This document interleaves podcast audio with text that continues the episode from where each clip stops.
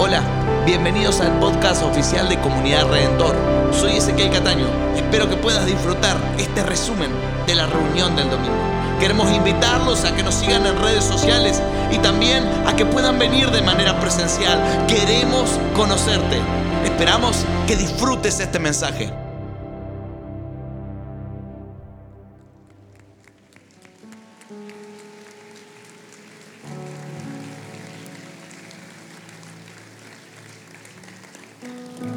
Dios le bendice.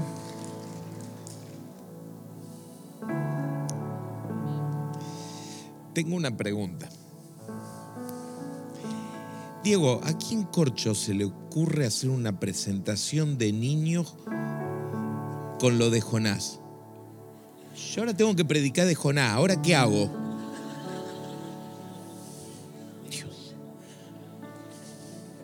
No tengo otro mensaje, pero si no, no lo predicaría. Estaba allí sentado, digo, ¿qué, qué- tipo es? Vamos a ver lo que pasa. La historia de Jonás es nuestro tema hoy. El tema es el gran pez, decir al que está al lado, cuidado, viene el gran pez.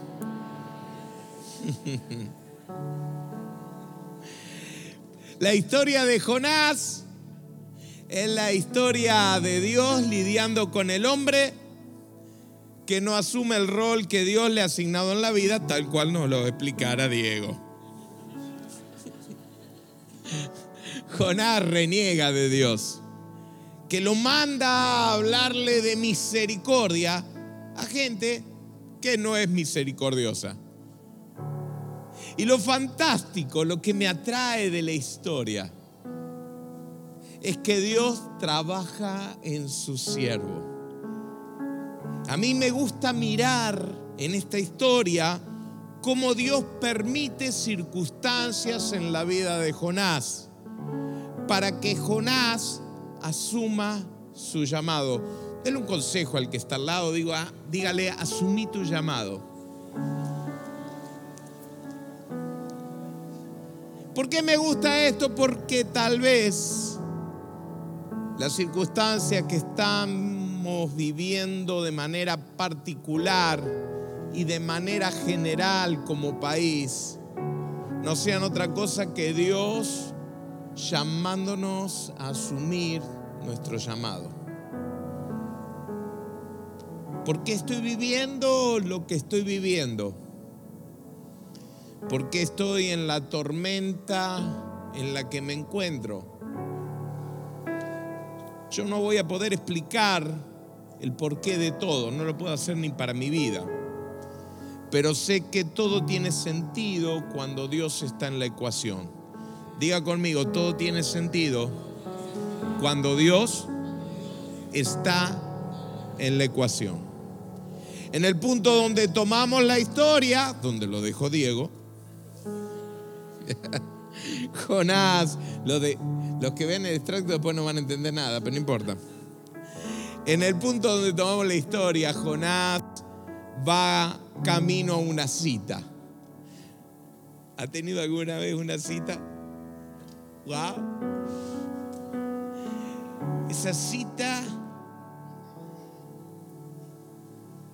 que tiene Jonás es una cita que lo va a devorar,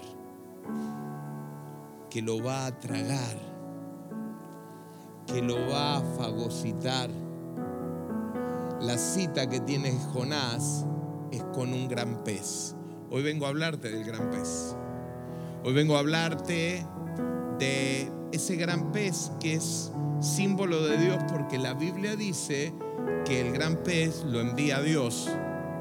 Y hoy vengo a hablarte de lo que Dios quiere hacer con tu vida en mi vida en la situación en la que nos encontremos. Dice Jonás capítulo 1 verso 17, el Señor por su parte dispuso un enorme pez para que se tragara a Jonás. Mi hermano, lo primero que quiero decirte es que Dios nos está esperando en el mar de nuestra desobediencia. Antes Dios le había hablado a Jonás en el templo, pero ahora lo encuentra en el mar de su desobediencia. La ruta de su destino era una ruta terrestre. Sin embargo, él elige la vía marítima para huir de la presencia de Dios. La ruta de su destino quedaba al este, pero ahora él va al oeste para huir a su llamado. Debía ir a Nínive, pero se va a España, a Tarsis. Esto es como la historia del pastor que va detrás de la oveja. Nada más que acá el pastor es el gran pez y la oveja es un profeta que no quiere cumplir con su misión. Y me interesa la manera en que Jonás entiende su propia vida. Cuando el capitán le pregunta quién es él, dice Jonás 1.9, soy hebreo y adoro a Dios, soberano y creador de todas las cosas. Lo que está pasando es culpa mía, pues estoy huyendo de él. Wow. Quizás el carnet tuyo diga creyente. ¿Cuántos tienen el carnet creyente? ¿Cuántos cuando alguien le pregunta dicen, "No, yo yo yo creo"? Quizás tu carnet diga creyente, pero tenés el pensamiento incorrecto, tenés la actitud incorrecta, una mala disposición y todos los que te rodean no entienden por qué todo se está amarreando, pero tú sí sabes por qué. Romper el pacto con Dios tiene consecuencias tangibles y las acciones de los individuos siempre afectan la comunidad. No es mi tema hoy, pero quiero que usted note que en el barco en el que Jonás está viajando, viajan los marineros. Los marineros y todos los que viajan son comerciantes y a consecuencia de la actitud errónea de Jonás, los comerciantes tienen que arrojar sus mercancías y perder capital de trabajo porque Jonás huye de la presencia de Dios. Jonás es un profeta y en el momento de esta historia está huyendo de la presencia de Dios. Pero allí, en el mar de su desobediencia, Dios lo está esperando. Si estás navegando en contra de tu propósito, de la palabra que Él te dio, del llamado que invocó sobre vos Dios, no importa. Dios te va a estar esperando a donde sea que vayas. ¿A dónde huiré de tu espíritu? Dice el salmista. Porque por más que yo abandone a Dios, Dios nunca me abandona a mí.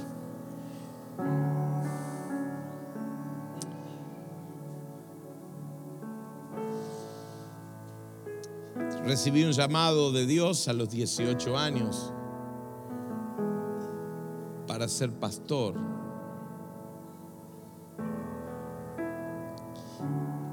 Contento le conté a mi pastor y mi pastor que estaba estudiando en el seminario en ese tiempo, wow, qué alegre se puso Gustavo.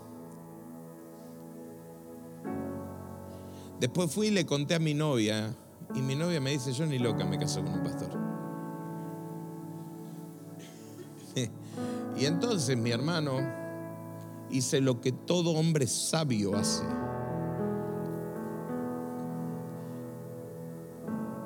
Me fui al mazo. Valoricé la opinión de los demás antes que la opinión de Dios. y me metí en un mar de desobediencia por 10 años. 10 años en los que me casé con mi novia, formé una familia, empecé a trabajar, tuve hijos. Wow. tantas bendiciones, Dios el misericordioso, dándole al hombre que no se sujeta, al hombre que es rebelde, al hombre que se olvida, que le da la espalda al llamado. Sé lo que es estar en el mar de la desobediencia. Y sé lo que es que se arme la tormenta. Cada vez que hay una hiperinflación en la Argentina, me acuerdo, porque a mí me agarró con Alfonsín. Ahí la barca se empezó a mover. Y todos estaban desesperados y yo estaba como Jonás. ¿Qué me importa? No me importaba nada.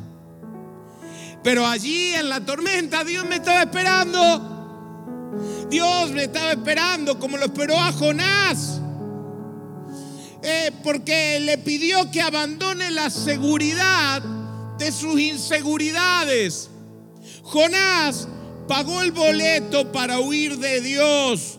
Pagó para estar tranquilo, seguro, huyendo de Dios.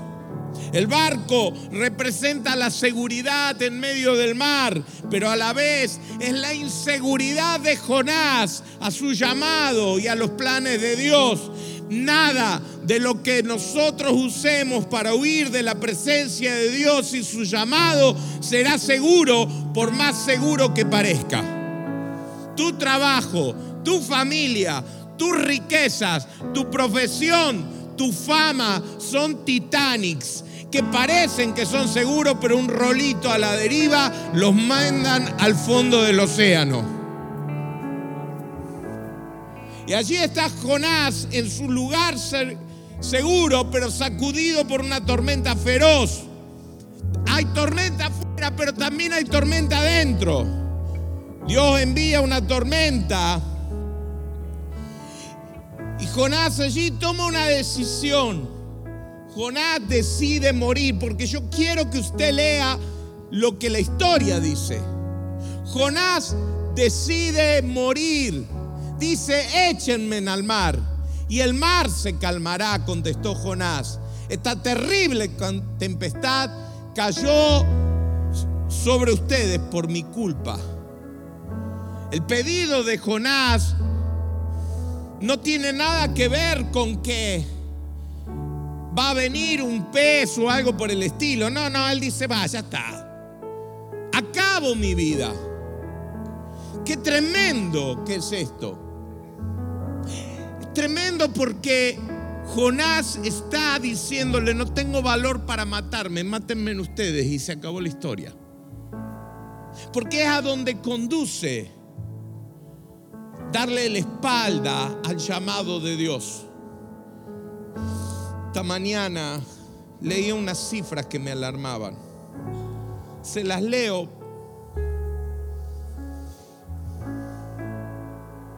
Porque me alarmaron. En Argentina muere una persona cada tres horas por suicidio.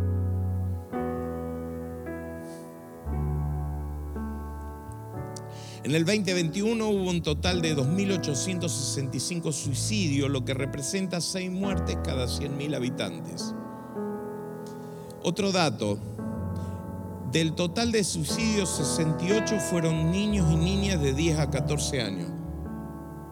301 de adolescentes de 15 a 19 y 410 de jóvenes de 20 a 24 años, 365 de adultos de 25 a 29. En el caso de los suicidios en jóvenes y adolescentes, las curvas en los últimos años va siempre hacia arriba, dejando al descubierto algo que está pasando en la vida de nuestra gente. Jonás decide fin a su vida. Pero no cuenta con algo. Diga conmigo el gran pez. Diga conmigo el gran pez. Dios lo encuentra allí donde Él se tira lo más inseguro que hay para un judío, que es el mar. Pero de pronto Dios tiene una respuesta para su vida. Allí donde se acaba la seguridad, hay una respuesta de Dios. Yo hoy vengo a decirte que en el panorama que estamos viviendo, ya sea político, ya sea social, en el panorama que nos encontramos como sociedad, como individuos, como familia, yo quiero decirte que aunque se acaben las seguridades que has estado aferrándote toda tu vida, todavía en el mar de las inseguridades, en el mar de las tormentas, allí Dios te está esperando. Él es un gran pez que viene a tragarte, a tomar tu vida para y para transformarla. Yo quiero decirte, no me importa si eres profeta, no me importa si tu carné es creyente o si estás acá por primera vez, yo quiero decirte que todo no va a acabar en la tormenta. Yo quiero decirte que Dios tiene un proyecto para tu vida y es por eso que estás escuchando una palabra y es por eso que Dios hoy te está hablando allí donde estás. Abrite, Dios quiere transformar tu vida.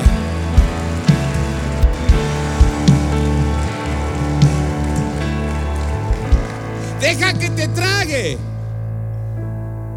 Deja que, que Dios te trague. Me interesa porque lo que la Biblia dice y lo que la Biblia no dice. Dios no dice la Biblia que Dios había preparado un gran pez para masticarlo. Dice que era para tragarlo. Recién estaba, un hermano me esperó con, la, con mis caramelos favoritos en media hora. Y estoy charlando acá adelante y abrí demasiado la boca y se me fue el media hora entero. Santo Dios, me lo tragué. Y es redondito, lo sentía bajar. Pero no lo mastiqué, lo tragué. Así que se aguanta el estómago y está, llegó el media hora.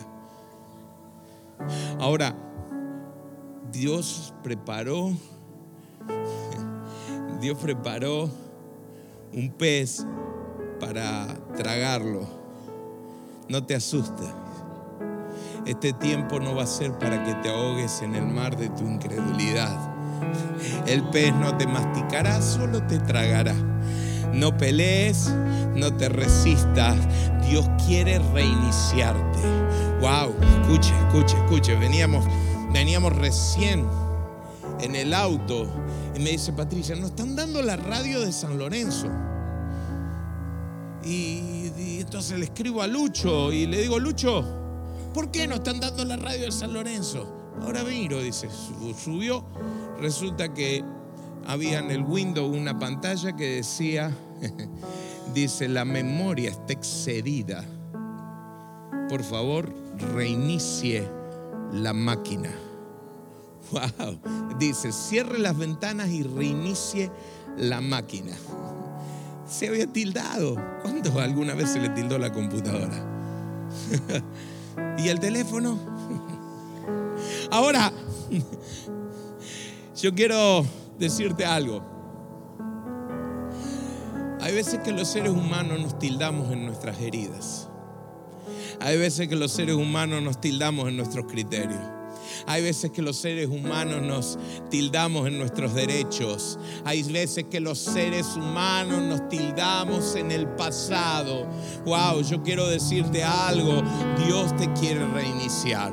Dios quiere cerrar ventanas que años y años has mantenido abiertos. Te están consumiendo memoria. Es tiempo de que las cierre y algunas quizás hasta que las mandes a la papelera de reciclaje y que desactives parte de tu memoria no para mirar tu pasado, sino para proyectarte en tu futuro. El avance sorprendente tiene que ver con que Dios te dé reinicio. Dios te quiere reiniciar. Dios reinició a Saulo, Dios reinició a Moisés, Dios reinició a Elías, Dios reinició a Jonás. Yo no sé a quién le estoy hablando, pero hay alguien aquí, algunos, muchos aquí que están necesitando ser reiniciados por Dios. Hacer aquí un cierre, hacer aquí un cierre y poner otra vez el botón de play, porque Dios es un Dios de nuevas oportunidades.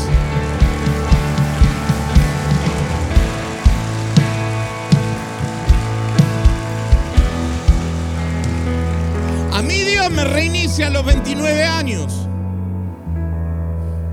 Me traga. Yo creí. Yo creí que me iba a ahogar. Yo creí que me iba a morir. Pero estaba allí el gran pez.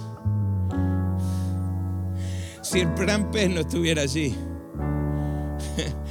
yo me hubiera ahogado.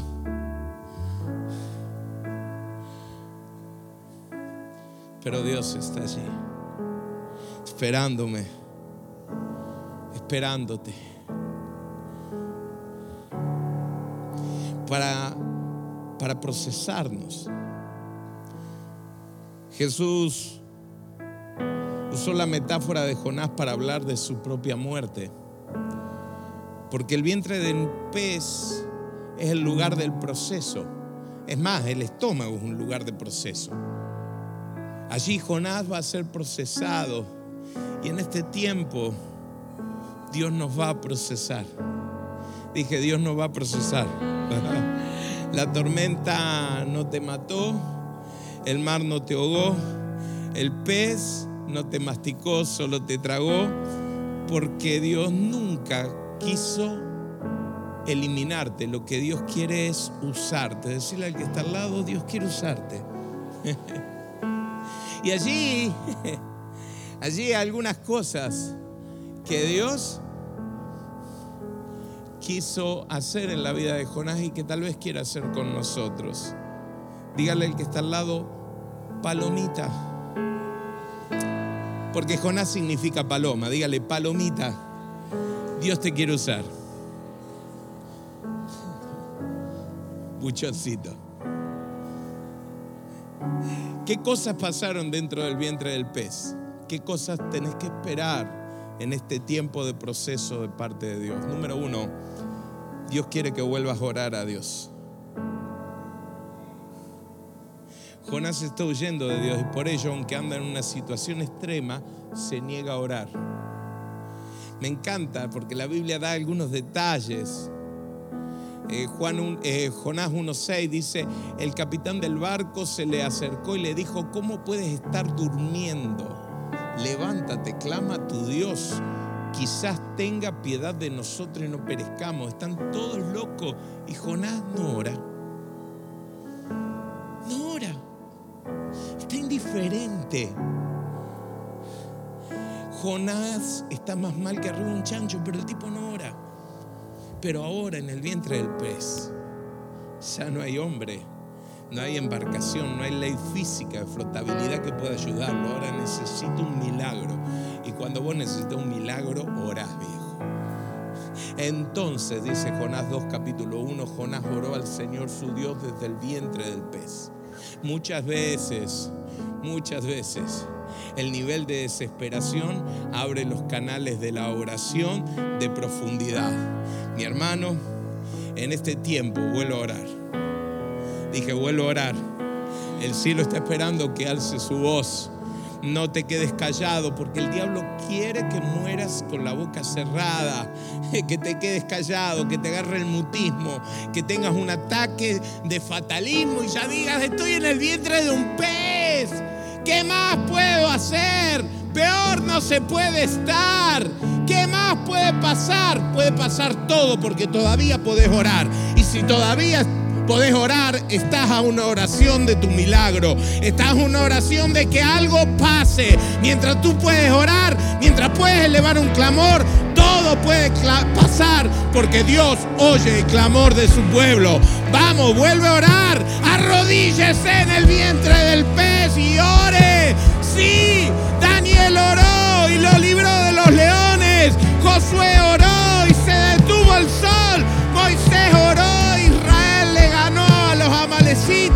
Jesús oró y un ángel le fortaleció. Pablo oró y nadie murió en el, naufragio. Ezequías oró y Dios lo sanó. Yo también voy a orar. Yo también voy a orar. Yo voy a entrar en un tiempo de oración, de clamor, de súplica, porque algo va a pasar. Algo va a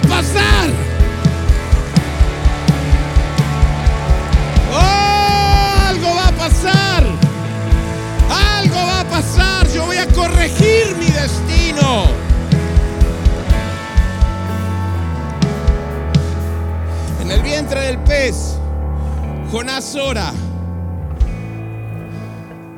Y la presencia de Dios recobra centralidad en su vida. La oración le devuelve a Dios la centralidad en la vida de Jonás. Jonás 2.7 dice, al sentir que se me iba la vida, me acordé del Señor. Dios no puede ser decorado en nuestra vida. Él tiene que ser el centro. Dios tiene que ser neurálgico. Llevamos, o llevamos como familia más de 30 años renovados. Y lo que hemos aprendido es que Dios no puede ser un evento más de la vida. Dios no es religión, Jesús no es religión, no es un personaje favorito, no es ni siquiera un maestro de filosofía. Yo viví así hasta los 29 años. Si usted me preguntaba, yo tenía la teología correcta. La mantengo hasta el día de hoy. Adoro al Dios correcto. El mismo que adoraba hace 29 años, pero Dios me tuvo que meter en un proceso para que yo me diera cuenta que Dios era vital, neurálgico, y que no podía ser un accesorio en mi vida. Algo que se pone y se saca. Pau, ¿cuántos juegos de aritos tenés? Uno solo. Entonces ese juego es neurálgico para vos, porque estás siempre con el mismo juego de aritos. ¿Quién tiene más de un juego de aritos? A ver, a ver, me equivoqué de, chica a quien preguntarle. A ver, ahí, ahí las trillizas. Ahí está. Cinco, es la misma oreja, ¿no? Bueno, pero un montón. Entonces, hay veces que usas uno, hay veces que usas otro. También, obviamente. A ver, este no me pega, este no. Voy a verlo a él, me pongo una argolla así. Eh, una entrevista de trabajo, me pongo el discreto. Porque son accesorios. Porque no son como los de pago único. Así es Dios. Dios no puede ser un accesorio, tiene que ser neurálgico. Porque yo era creyente, pero era infeliz. Era creyente y estaba lleno de deuda, de temores, de imposibilidades. Era creyente y me fastidiaba muchas veces los cultos, las prédicas, los pastores, la responsabilidad de la iglesia. Era todo un problema. Era maestro, Alberto, pero no era maestro de la vida. Pero un día me acordé de Dios, o mejor, Él se acordó de mí y se volvió central en mi vida. Si esta no es tu experiencia, y no te voy a pedir que levantes la mano, pero si esta es, no es tu experiencia, yo me juego la vida que estás metido en el vientre de un pez. Y que Dios te está procesando. Dios te está procesando. Porque esto es lo que Dios quiere, que Él sea neurálgico y no una parte de la vida. Y esto es lo que Dios trabajó en la vida de Jonás. Lo volvió a orar, lo volvió su presencia neurálgica, le hizo recuperar la esperanza. ¡Wow! Porque cuando vos volvés a orar y cuando vos pones a Dios como neurálgico en tu vida, recuperás la esperanza. Mire lo que dice Jonás 2.9. Porque pero yo voy a adorarte y a cantarte con alegría. ¡Wow! ¿Dónde está Jonás? ¿Dónde está? ¿A dónde? En el vientre del pez. ¿A cuántos kilómetros abajo del agua? No tengo idea. Está metido en toda una sustancia babosa, con olor a pescado. Allí dice, las algas me volvieron la cabeza. Está metido en medio de, de, de todo lo que come un pez. Pero ahí dice, yo voy a adorarte y a cantarte con alegría. Y yo me imagino, me imagino a Jonás, porque quiero decirle algo, no tengo el tiempo para comentarle esto, pero Jonás es un mala onda. Jonás es un churro, no por lo lindo, sino porque por lo indigesto. Vio que hay gente que cuando usted lo encuentra, nomás darle la mano ya te cae mal. Así es Jonás. Un tipo imbancable, un tipo negativo. Así es este hombre. Pero ahora está en el vientre del pez. Y no hay ateo en la trinchera. Oh, hay gente que cuando usted lo saluda te gruñe. Pero quiero decirle algo, tranquilo, cuando estás en el proceso, te volvés amoroso, te volvés cariñoso. Jonás está ahora en el vientre del pez. Oh, y allí dice, yo voy a adorarte, voy a cantarte de alegría. Wow, porque no me importan las circunstancias. He recuperado mi conexión con Dios. He puesto a Dios como centro en mi vida. El salmista lo diría así, no moriré, sino que viviré y contaré la gloria de Dios. Wow, mi hermano, recupere la esperanza. No vas a morir, vas a vivir y vas a celebrar la gloria del Señor.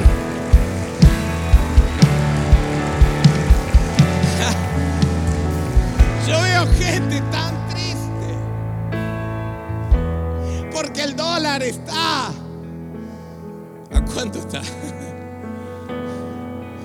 8.80 y subiendo. Catástrofe. Y el otro día yo estaba así porque teníamos unas cuentillas que pagar. En la iglesia estaba así y pensando, pensando que santo desvisto para vestir el otro santo. Y Dios me dice, Daniel, no has aprendido nada. Qué? Y me empezó a decir acá, acá, acá, acá, acá, acá. Te saqué siempre. Sí. ¿Y esto es peor? Sí, la verdad que es peor. Como estos, ninguno, pero bueno. Pero la situación es la misma, Yo todavía soy más glorioso. Yo todavía soy más grandioso. Yo todavía soy más poderoso. Todavía, todavía hay cosas de mí que no conoces. Otra vez me mostraré. Otra vez me glorificaré, Daniel, tranquilo. ¡Wow! Entonces, oh, mi boca se llenó de risa, mi lengua de alabanza. Mi hermano, no moriré, sino que viviré y contaré las maravillas del Señor. ¡Oh!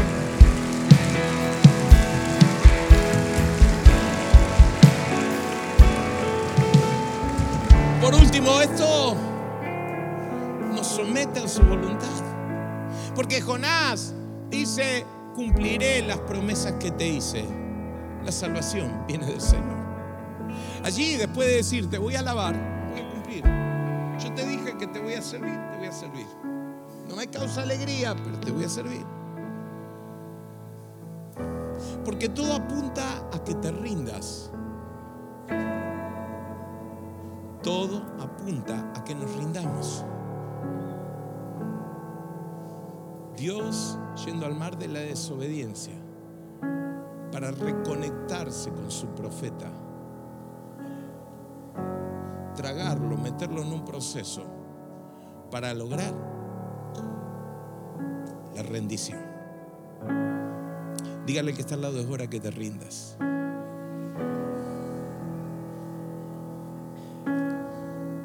Porque cuando te rindes, y termino, Dios te va a vomitar.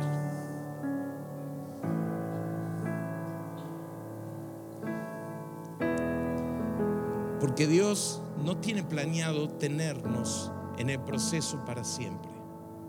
Porque si Dios nos tiene eternamente en el proceso, vamos a ser diluidos y vamos a ser desechados.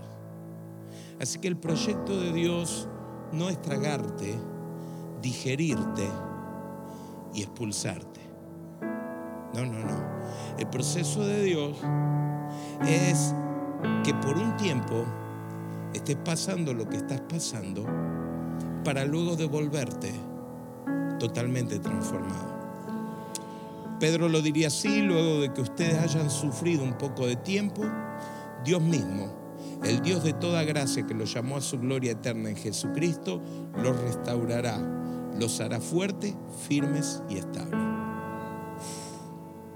Este vómito no se debe a que Dios te vaya a desechar, todo por el contrario, tiene que ver con que Dios ahora sí te puede usar. Y entonces dice la palabra, Jonás 2.10, entonces el Señor dio una orden y el pez vomitó a Jonás en tierra firme. Qué interesante. Él se iba hacia el oeste, pero el pez lo devuelve hacia el este y lo vomita en la playa de su destino. Eso habla de que hay una nueva oportunidad. Yo creo que para muchos este es un tiempo de nueva oportunidad. Yo lo estoy creyendo aún para mi vida. Yo estoy creyendo que este es un tiempo de nueva oportunidad, que yo estoy concretando algunas cosas que hasta ahora no he concretado. Eh, yo sé que algunos se han enojado con Dios, pero ahora hay una nueva oportunidad. Yo sé que algunos no entienden a Dios, pero ahora hay una nueva oportunidad. Jonás dice, entendí, entendí, entonces Dios y su gran pez no lo asimilan para desecharlo, se lo merecería, pero Dios no lo hace, sino que le da una nueva oportunidad y lo vomita. Lo vomita porque, porque hay propósito, diga conmigo, hay propósito me mata el, verso 1 del capítulo 3, la palabra del Señor vino por segunda vez a Jonás. ¿Cuántos necesitan que la palabra venga otra vez a su vida? ¿Cuántos, ¿Cuántos necesitan que Dios venga otra vez y que nos hable? Pues si has perdido la comunicación, si se te ha olvidado todo lo que Dios ha dicho, no te va a decir nada que no te haya dicho, pero te lo va a volver a repetir, porque una vez que termines el proceso, Dios va a volver a hablar a tu vida. Dios va a volver a hablar a tu vida. Dios dijo, levántate y ve a la gran ciudad de Nínive y proclámale el mensaje que te voy a dar. Wow, este es un tiempo de nuevas oportunidades. Este es un tiempo de nuevas oportunidades.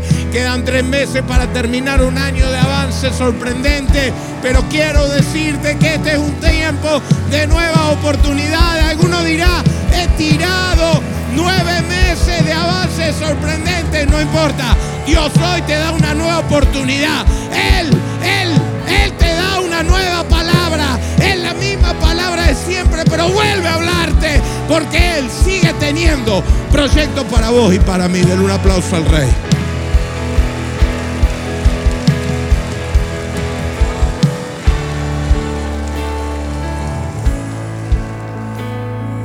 Y ahora, déjeme dar dos observaciones rápidas y terminamos. La primera es que Jonás aparece transformado. Tres días en el estómago de un pez. Los jugos gástricos. El pH altísimo que tienen los jugos gástricos. Tienen que haber consumido al profeta. Yo me lo imagino, no es que que así sea, pero me lo imagino sin pelo. Tal vez ahí pueda encontrar algunos que están en el vientre del pez. Pero me lo imagino sin pelo, sin pestañas, con la piel comida, degradado, sus ropas, lleno de vómito.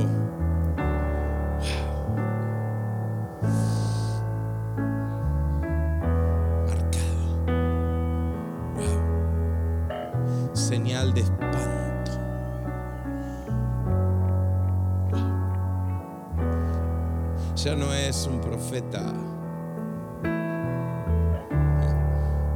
altanero. Ahora es un hombre marcado. Veremos que Dios tiene que seguir procesándolo, pero, pero es un hombre marcado.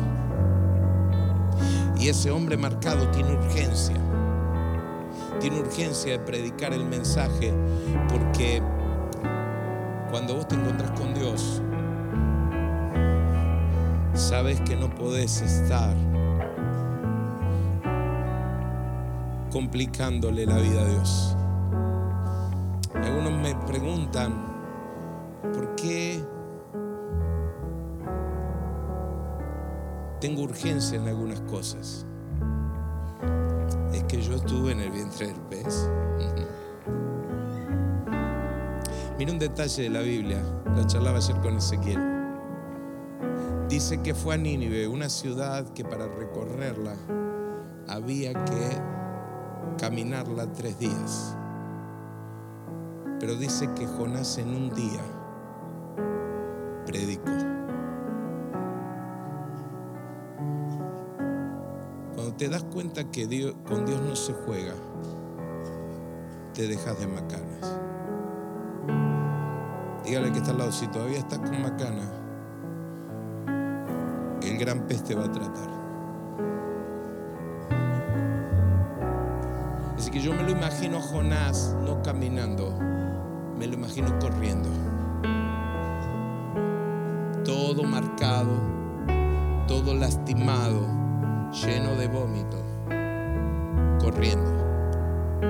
Y diciéndole, gente, dentro de 40 días Nínive va a ser destruida.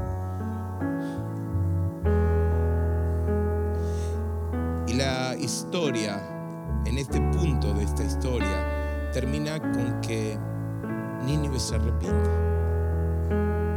y que Dios cumple su propósito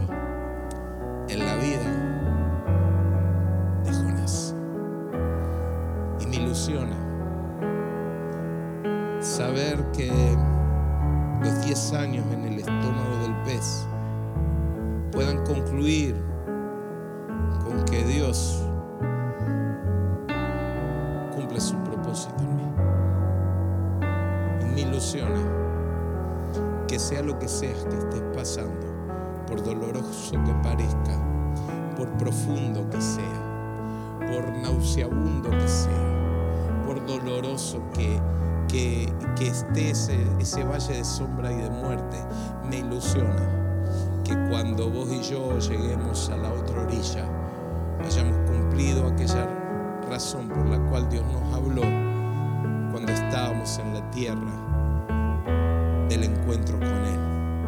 Y que nosotros podamos ver que Dios cumplió su propósito en nosotros. Un encuentro con Dios le devuelve sentido a la vida. El gran pez que amenaza comerte es Dios disfrazado para reencauzarte, para reiniciar la vida. José se para y le dice a los hermanos, la esclavitud solamente fue el camino que Dios eligió para que yo ocupe el trono. David encuentra en Goliat el pasaje para el propósito. Esta Argentina del 2023 es lo que necesitamos para que Dios Cumple su propósito en ¿Te animas a creerlo? Ahí donde estás, en el vientre del pez en que te encuentras, ora a Dios. Ora a Dios como nunca has orado. Clama a Dios como nunca has clamado. Cumple, Señor.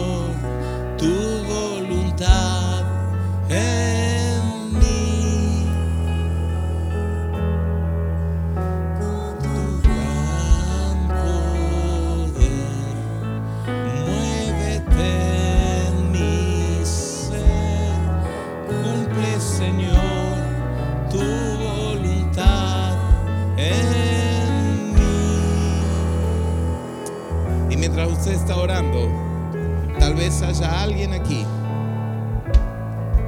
que tiene que encontrarse con Dios.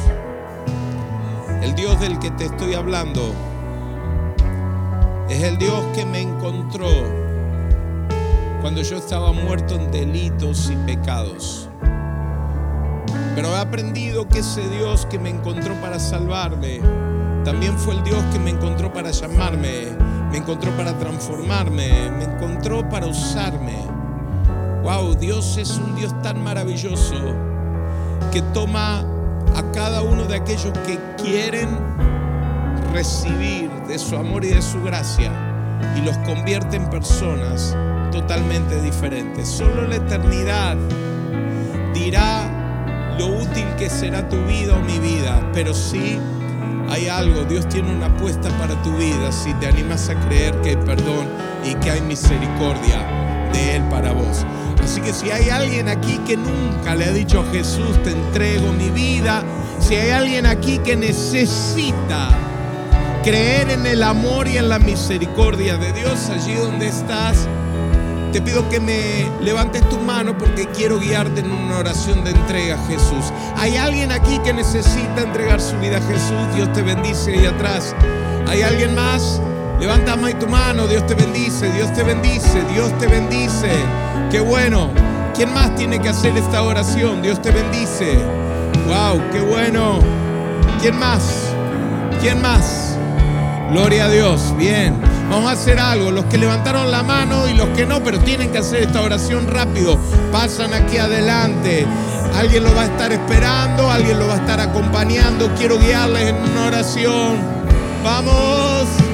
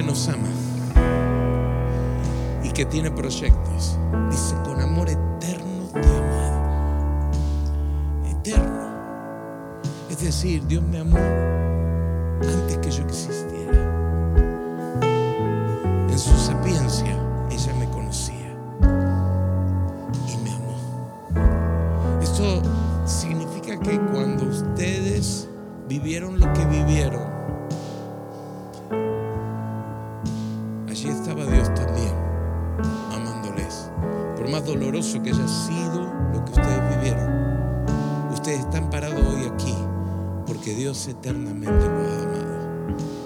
Y cuando encontrás a alguien que te ama de la manera en que nos ama Dios, lo mejor es responderle con amor y entregarle nuestra vida y dejarnos que Él nos guíe a aquello que es nuestro destino, planes de bien y no de mal, para darnos el fin que esperamos.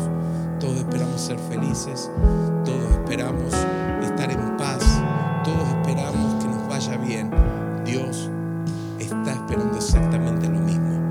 eso yo quiero invitarle a que ustedes confíen en Dios y que ustedes le entreguen su vida a Dios. Porque si ustedes le entregan su vida a Dios, Dios cumplirá sus propósitos eternos de amor en la vida de cada uno de ustedes. Así que allí donde están, cierren sus ojos para no distraerse, pero repitan esta oración en voz alta, díganselo a Jesús, Señor Jesús, yo te entrego mi vida, te pido perdón por todos y cada uno de mis pecados. Cámbiame, hazme una persona diferente. Te bendigo y creo en tu perdón. En el nombre de Jesús. Amén. Y amén. Déjenme orar por ustedes, Padre. Yo recién los conozco, pero tú los conoces desde la eternidad. Y tú lo has amado que ahora, Señor, yo quiero bendecir sus vidas. Declaro lo que dice tu palabra, que si alguno está en Cristo, es nueva criatura. Que las cosas viejas pasaron y aquí todas son hechas nuevas. Declaro que es un nuevo tiempo para la vida de ellos. Declaro que hay perdón de pecados, que hay una vida que empieza a partir de ahora y que ellos reciben tu perdón, tu plenitud, tu gozo. Se rompe toda maldición. La bendición de Dios es mucho más fuerte que cualquier cosa. Su vida a partir de hoy cambia por tu poder. En el nombre poderoso de Jesús. Amén. Amén. Ahí atrás hay alguien de la iglesia que te quiere dar un beso, que te quiere dar un abrazo. Date vuelta, date vuelta, lo tenés ahí atrás. Por favor, seguí aquel cartel que dice vida nueva por acá. Queremos tomarte los datos, queremos hacernos responsables de vos. Cumple, Señor, tu voluntad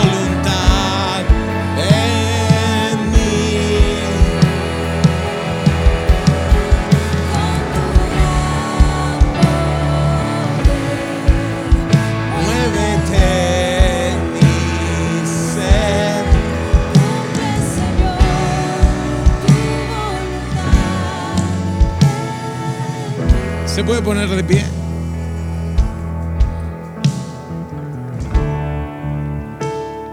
No voy a hacer la, la diferenciación, pero tal vez alguien aquí está siendo zamarreado.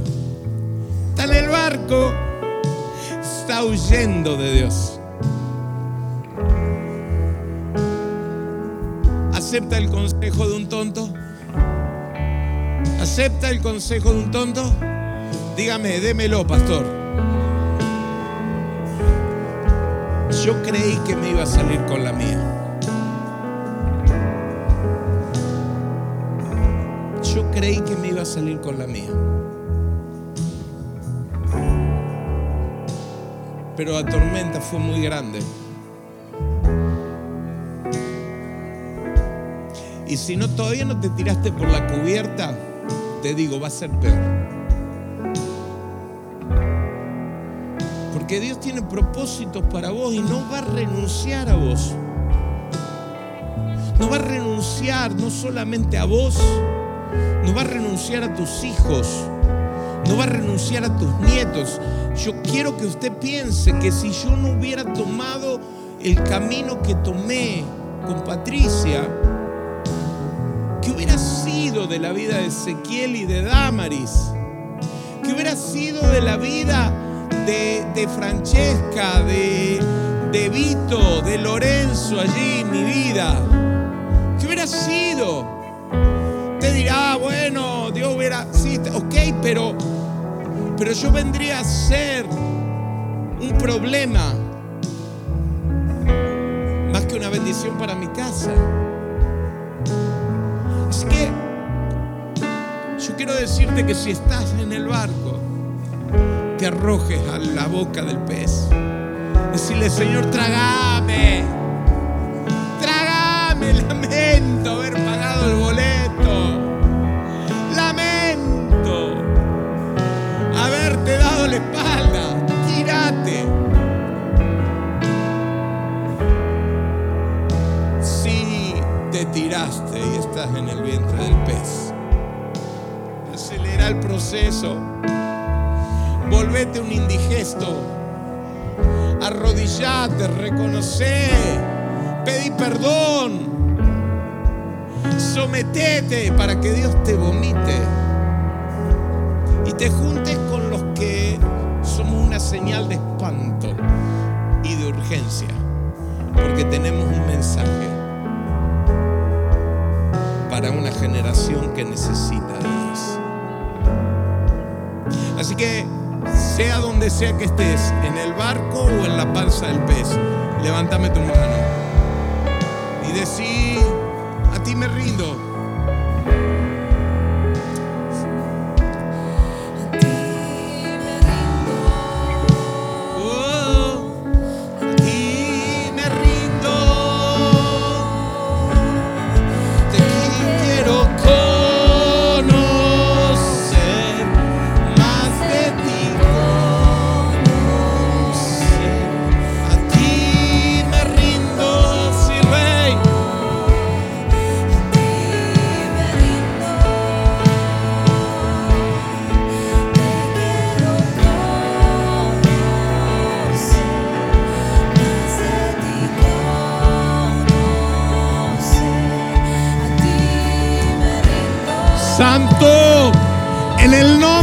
Jesús, vengo a declarar que tú eres el Dios de nuestras tormentas, que tú eres el Dios de los mares embravecidos,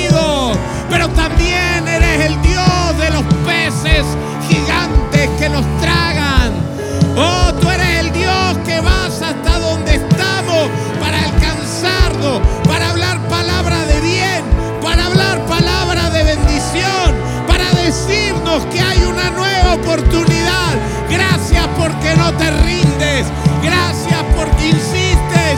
Gracias porque aún tienes proyectos para tu pueblo en este ambiente agitado, en este lugar en el que nos encontramos. Hoy venimos a decir, nos rendimos. Vomítanos en la playa de nuestro destino. Permítenos alcanzar en estos tres meses todo lo que has planificado para nuestra vida en este año. Y déjanos, Señor, hacer tu voluntad en todas las cosas y en todos nuestros caminos. Gracias, gracias por tu amor increíble hacia nosotros. En tu nombre bendito. Amén, amén y amén. ¡Wow!